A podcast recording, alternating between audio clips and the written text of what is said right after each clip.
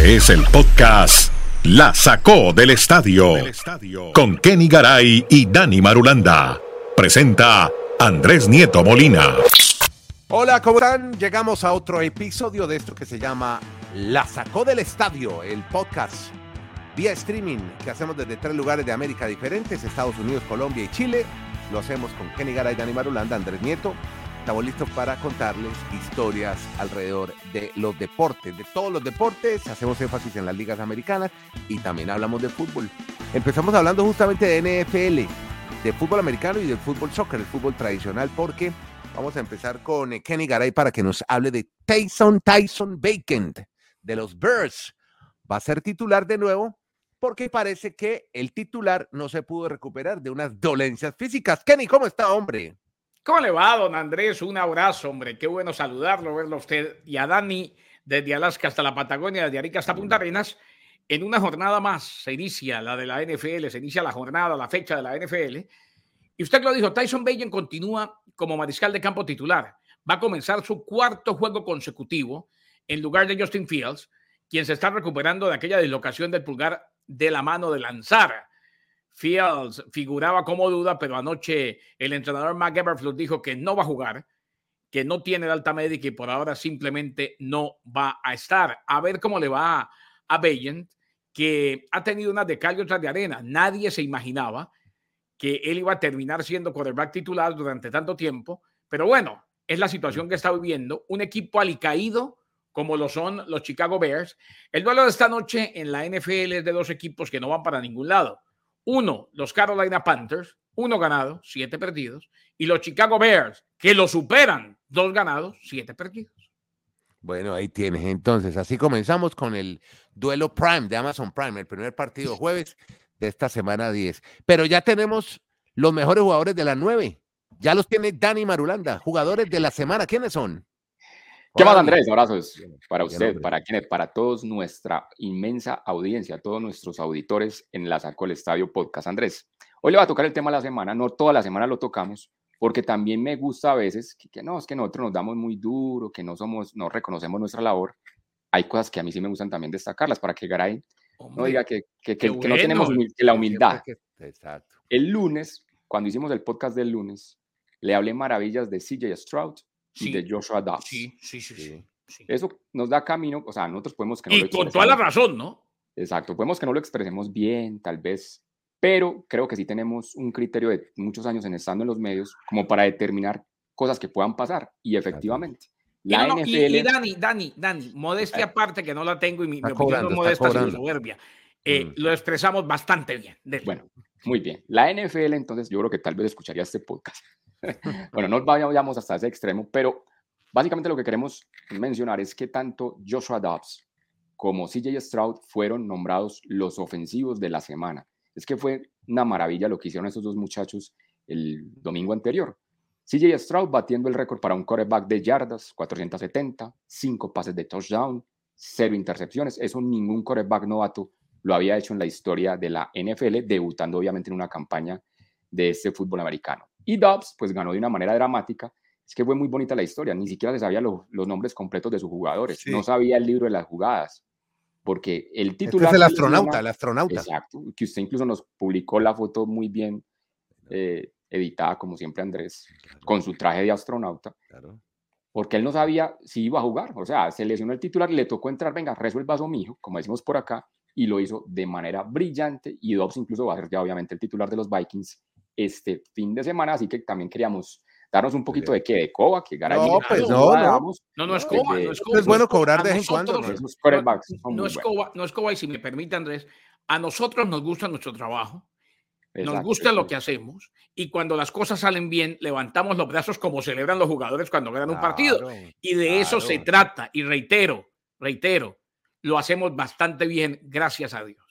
Es que mire, tengo la, escaleta del lunes aquí, Marulanda. Lunes, Strody Dobbs con jornada fantástica en NFL, así tituló Dani Marulanda y se confirma cuatro días después. Así como ahora Kenny Garay nos va a hablar de un muchacho y nos va a contar un poco la historia.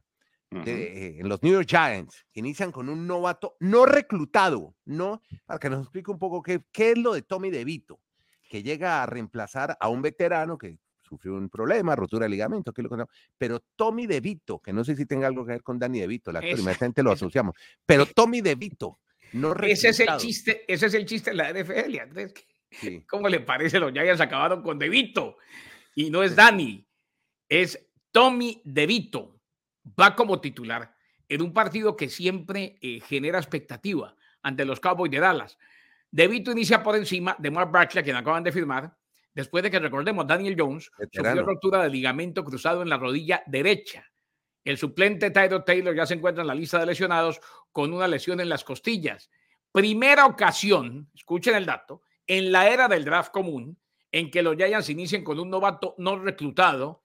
O sea, no pasó por el draft, es eso, ¿verdad? No pasó por el draft. Exacto. Es desde el 2010 y segundo en la campaña, porque el que acabamos de, mencionar, Tyson Bagen, ha iniciado los partidos recientes con los Chicago Bears. De será el décimo quarterback novato en iniciar un partido esta temporada récord en la NFL. No fue reclutado este año, luego de que pasó su carrera colegial entre Syracuse e Illinois. Es nativo de New Jersey. Ha entrado a cada uno de los dos partidos pasados en lugar de titulares lesionados para los Giants y ha completado el 63% de los pases con un touchdown y dos intercepciones. De Vito clavó el clavito. Perfecto. Oiga, si es de New Jersey, pues seguramente los de la familia lo podrán ir a ver. Es no, y me imagino, y me imagino la gozadera que tienen los italianos en Nueva York, que we depend on De Vito. perfecto, perfecto. Bueno, ahora sí nos cambiamos de deporte, queridos amigos. Eso, muy bien. ¿Sigue, extrañando a los panamericanos o ya se le quitó el Uy, no. No, y están armando. Sigue ese tierrero del, del, atletismo, no. Eso salió a hablar todo el mundo. Eso Jimena Restrepo está en entredicho. Que no, que porque sacaron a esta atleta, que porque era haitiana, que porque era negra. No, no, una cantidad de problemas. Cosa tenaz. Bueno, pero ya, concentrémonos más bien ahora en la NBA y en Wemby. Hablábamos con Kenny Garay. Bueno, no, no ha tenido el mejor comienzo porque uno ve los títulos del podcast en las últimas semanas y últimos episodios y Dani Marulanda dice que tuvo un debut amargo en el Garden en Nueva York. Ya seguimos concentrados en Nueva York. ¿Y, qué, es lo que está pasando con Wemby? Al fin, eh, ¿podemos esperar más de él? ¿Ese primer año de adaptación va a ser duro? ¿Cómo es la historia, Dani? Es una palabra muy clave, Andrés, un año de adaptación. Es que se está debutando en la NBA. Por más figura que haya ser ese muchacho, hay que ir con calma. Tal vez eso es lo que le lleva a muchas presiones de mucha gente que piensa que es que van a disfrutar de noches fulgurantes, de todo lo que puede hacer Wemby. Pero en su primer juego, en el Madison Square Garden, donde había mucha expectativa, pues porque normalmente las grandes estrellas de la NBA siempre han dejado su legado jugando en uno de los Maderamens, uno de los coliseos más tradicionales de la NBA. Y resulta que empezó el partido y los primeros siete lanzamientos de Wemby, ninguno lo convirtió. Entonces mm. fue entrando como en falta de seguridad y a la postre solo anotó cuatro de las 14 veces que intentó pues ir a la sexta. O sea, realmente no fue un buen partido para lo que él puede hacer y además pues el equipo no estuvo también apoyándolo mucho, entonces simplemente eso va a quedar como una anécdota para muchos de que su primer juego en el Madison Square Garden pues no fue fulgurante ni lo que muchos llegarían a pensar. Y es que lo que dice Madulanda, Andrés, eh, el hombre termina con 14 puntos, lo cual para cualquier jugador normal es una muy buena noche. Pero para él. Y, pero para él no. Eh, él sí ha tenido, desde que llegó, actuaciones donde deja ver que es todo lo que se piensa. Inclusive ayer dijo algo que, que, que, me parece lo deben tomar en cuenta las nuevas generaciones, porque es que el primer momento de gran presión para las superestrellas en la NBA es cuando juegan con su equipo o en Los Ángeles o en Nueva York. Y ayer dijo Buenbaniama, hombre, pues que esto siempre sea especial. Eso sí, es más pequeño de lo que me lo imaginaba. Y es verdad. Una vez uno está en el Madison Square Garden, se da cuenta que es un coliseo eh, histórico, de presión, de pero muy normalito, muy, muy normal. O sea, señor Nieto, queda claro, ratificado por Buenbaniama una vez más, como lo ha ratificado toda la vida. Los grandes no es que sean tan grandes, don Andrés, es que los demás viven todos de rodillas, muy complicado. Así es. Bueno, óigame, una anécdota que estaba viendo, me llamó la atención, quería comentarla con ustedes, lo de Bam Adebayo, que tenía el primer triple doble en la historia de Miami, 20 rebotes, y se lo quitaron. Se lo quitaron. La NBA revisa cada estadística de cada partido, hace cambios durante los juegos, incluso durante estos, y le quitó a Adebayo uno de los rebotes que lo habían acreditado en la victoria del Heat sobre los Lakers, 108, 100, además por un punto. Eso pasó el lunes por la noche. Pero esto es común, que pase esto, que le quiten a uno un, un registro, triple doble. El único que lo había hecho era Lamar Odom. Había hecho 30 puntos por allá. eh, por allá en 2004. era, era el, el primer triple doble, como usted lo dice en la historia de Miami, eh, pero no es, no es común, ¿no, Marulanda? Pero sí revisan cada estadística. Y hoy por hoy van al video. Y si hay alguna jugada en duda, se la pueden quitar de oficio, se la pueden quitar en. Y después de terminado el partido. En la oficina, se la pueden quitar ya, mirándola. Triple doble. Normalmente es difícil que eso pase cuando ya se ha terminado el juego. Pero ustedes han visto que en los partidos de la NBA hay momentos donde hay una revisión silenciosa. O sea, simplemente los oficiales y ven que si, si estaba pisando la línea de tres o si no la estaba pisando, y ahí mismo durante el juego incluso cambian una estadística. Y sigue siendo triple doble, aunque los números finales cambian. Ahora son 22 puntos, 19 rebotes, 10 asistencias, pero sigue siendo triple doble, simplemente no es de 20 rebotes. Exacto. Bueno, pero yo sigo en el baloncesto a ver cómo le ha ido a Bradley Bill, que parece que ya se ya pudo jugar en el Suns de Phoenix, pero todavía no, no ponen en la pista al Big Three, eh, Dani Marulanda. Eh, ese por, lo menos es el sueño de Matt Ishbia, el propietario del equipo, que quiere gozar de su victory sobre la pista, pero lo de Bill van como poco a poco, ¿no? Paso a paso. Exactamente, Bradley Bill era uno de los jugadores más codiciados entre temporada y temporada, o sea, cuando terminó la anterior jornada de la NBA del año o temporada anterior. Incluso Miami Heat preguntó por él para si llegaba al equipo, pero al final se fue a los Suns porque querían ese gran tres, Durant, Booker y ahora Bill. Lo que pasa es que como Booker está todavía lesionado, pues no se han podido juntar los tres y él está tratando de llenar el hueco o, la falencia que deja el armado de, los Suns con la salida de CP3, que se fue para su equipo, el de los Golden State Warriors. Entonces, la función que va a tener Bill en el equipo es eso. No tuvo una gran descollante actuación, pero eso sí, ellos se fueron con la alegría de que le ganaron en overtime a los Bulls en ese debut de Bill con el equipo de los Suns. Estupendo. Sí, no, no brilló mucho, pero bueno, hay que ir también poco a poco adaptándose, en este caso al equipo, no a la NBA, sino al equipo, los son de Phoenix. Podcast la sacó del estadio. Y nos vamos, cambiémonos de deporte porque de las pistas de la NBA, de la duela, nos vamos ahora para los parques de pelota. Llega a, los Angels. Será el manager a futuro de Shohei Otani. Cuéntenos quién es Dani Marulanda. Ya usted me quitó la primera pregunta, el primer interrogante. ¿Será capaz el señor Washington de convencer a Otani no se vaya del equipo? El viejo. ¿Será capaz? No. Pero bueno, sí. Oiga, vete al tipo, ¿no? 7-1 marca. Sí, Don Ron. veterano. Es más fácil que yo juegue un Super Bowl, que lo juegue.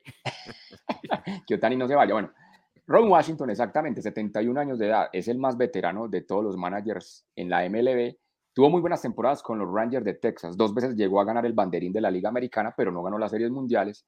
Y su último trabajo fue durante siete temporadas como el coach de tercera base de los Bravos de Atlanta. O sea, es un jugador, perdón, es un entrenador con mucha experiencia.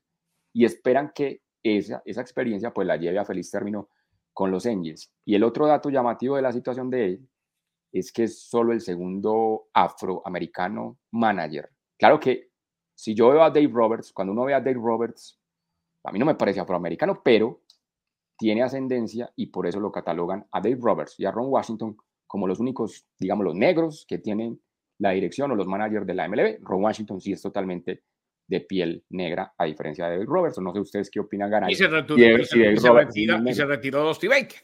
Sí, por eso. Ray Robert, sí. Ray Robert es afro, ¿no? Afroamericano. Yo lo veo afro, yo no. Claro. Pero yo lo veo más blanco que, que, esa camisa. No, pues debe ser de lo asustado que ha estado en las últimas temporadas, de lo mal que le está yendo con los Dodgers. Bien muy pálido. con, con, con no, pero yo sí, yo siempre lo tuve de verdad, y yo entiendo que no es, pero yo siempre lo tuve como afroamericano, a él, a muchos. Mucha sabermetría. Lo que Ron, que Ron Washington sí es totalmente moreno. negro, claro, del gueto grande. Bueno, y nos vamos de la plácida Anaheim a una capital canadiense de buena economía, Toronto, Canadá. Allá juegan los Blue Jays y hay un jugador del equipo de béisbol que habíamos contado con Dani. Estaba como en las últimas temporadas, no estaba brillando, Vladi Guerrero. Pero bueno, igual el equipo de Toronto está interesado en que siga allí por varios años más, Kenny. Recordemos, Andrés, que eh, Toronto, además, que, ciudad, una de las que más me gusta. Toronto. Vladimir Guerrero Jr. Eh, debutó en el 2019, entra a su segundo año de elegibilidad de arbitraje salarial para el 2024. En el pasado ha recalcado que todavía no se están dando las conversaciones para que se mantuviera más allá del 2025 con los Blue Jays. Sin embargo, eh, el colega Ben Nicholson, Smith de Sportsnet, ofreció esta información. Se le preguntó sobre la posibilidad de una extensión de contrato para Vladimir Guerrero Jr. y Ross Atkins, el gerente del equipo, dijo, esas conversaciones están en marcha y siempre son privadas. Eh, en ese tipo de cosas y pensando sobre ellas, siempre estaremos, pero se mantendrán privadas. Jugador excepcional y que los Blue Jays sienten fuertemente sobre lo que puede significar mantenerlo en el equipo más allá de la duración de su actual contrato. En 660 partidos disputados, junto a los Blue Jays. Guerrero Jr. batea para promedio de 2.79, un OPS de 8.44, con eh, cuadrangulares 130, 404 remolcadas y 377 anotadas. Dicen entonces que sí lo quieren extender, que sí están eh, dialogando, que sí hay conversaciones y el objetivo es que siga a muy largo plazo con los azulejos de Toronto. Perfecto. Y nos vamos ahora con el fútbol, porque aquí también hablamos de fútbol y hablamos de la Liga de Campeones y un equipo que obviamente tiene que estar inscrito en la siguiente fase después de grupos es el poderosísimo Real Madrid. Ayer contaban que estaba la gente de Erling Haaland en el Bernabéu. ¿Cómo le parece? Porque ya les del Madrid se mamaron de, de llamar a Mbappé. ya, ya, dijeron que no lo contratan, ¿no? que ya no les interesa. Entonces ahora como que apuntaron las... Claro que salir del City, imposible, con lo que debe estar ganando el noruego allá pero ya estaba la señora Ribeiro sentada al lado de Florentino porque quieren a Haaland como delantero para la próxima temporada. Pero es que tiene un equipazo en Madrid, además lleno de jóvenes talentos. Se unirían Bellingham y Haaland, que alguna vez estuvieron en el Borussia Dortmund. Cuénteme lo del Madrid, hombre, que nunca falla para llegar a nueva instancia en la Liga de Campeones, Dani. Así es, Andrés. Terminada esta cuarta fecha, otros cuatro equipos más tenemos que ya darle el chulito de clasificados a los octavos de final.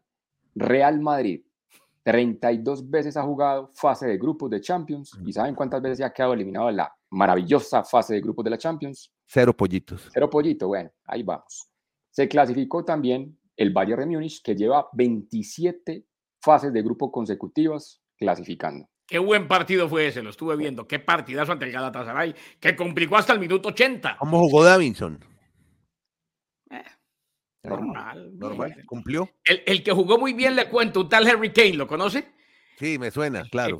Cuando el, cuando el equipo estaba contra la pared, pin, pin y chao. Chao.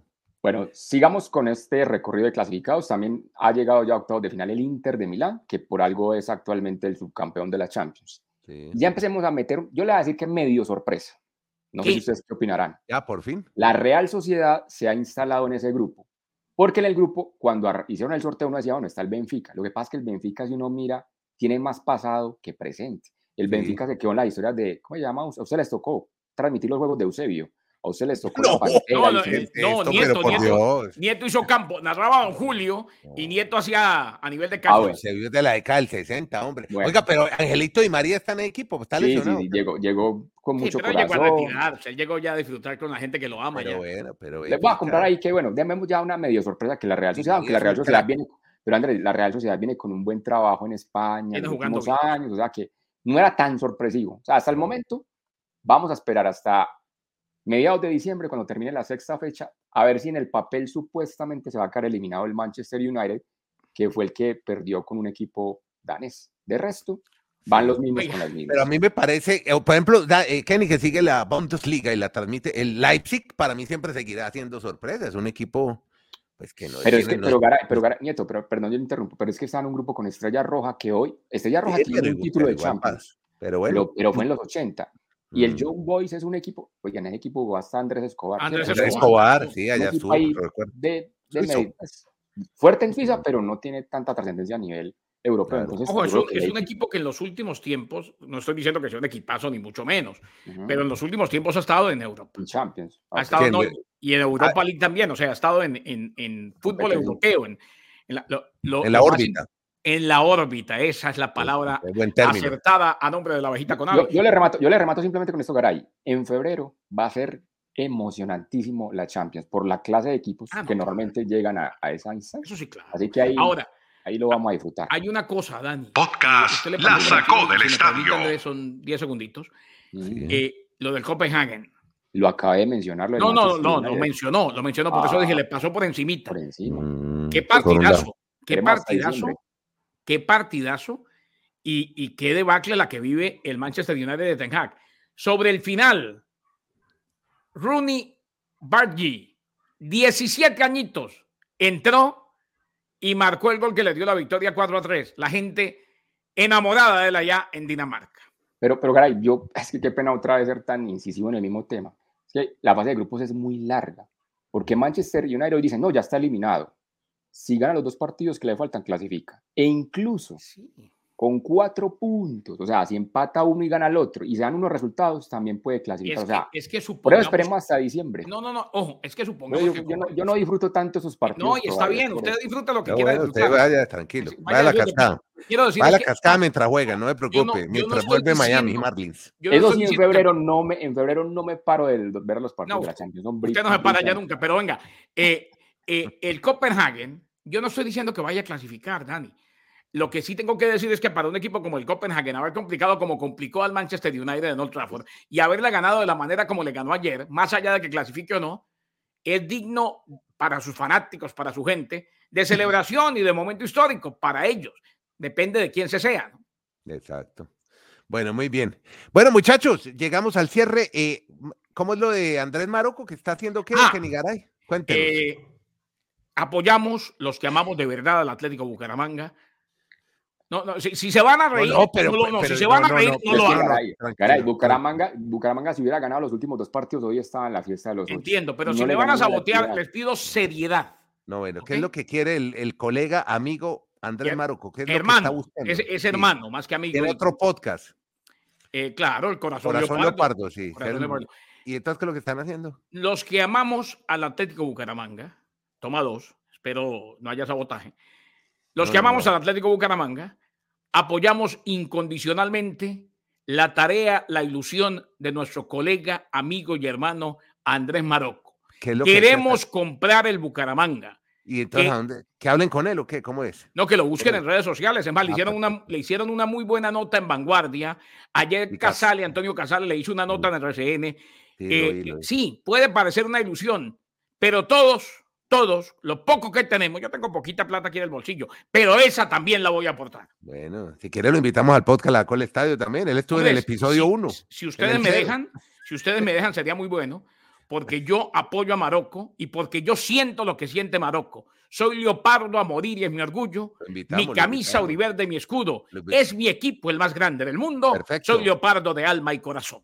Perfecto, amigo. Muchas gracias, hermano. Muchas gracias. Kenny Garay, Dani Marulanda, Kenny en la ciudad Bristol, Dani en el Retiro, Colombia, Nieto Molina desde Santiago de Chile.